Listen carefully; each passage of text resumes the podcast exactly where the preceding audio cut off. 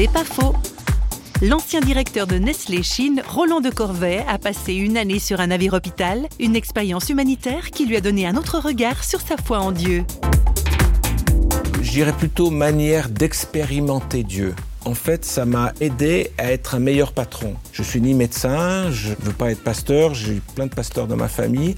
Je crois que mon rôle et mon destin, c'est vraiment plutôt travailler dans la société et donner un autre sens au travail et au, oui, à la mission que, que Dieu m'a donnée dans l'industrie, en tout cas dans l'économie, et j'ai très à cœur l'Afrique. Faire quelque chose pour l'Afrique, en Afrique, dans l'économie, dans l'industrie, euh, mais justement avec une éthique chrétienne, avec une éthique fort, je dirais, connotation sociale, basée en Afrique et dans l'économie.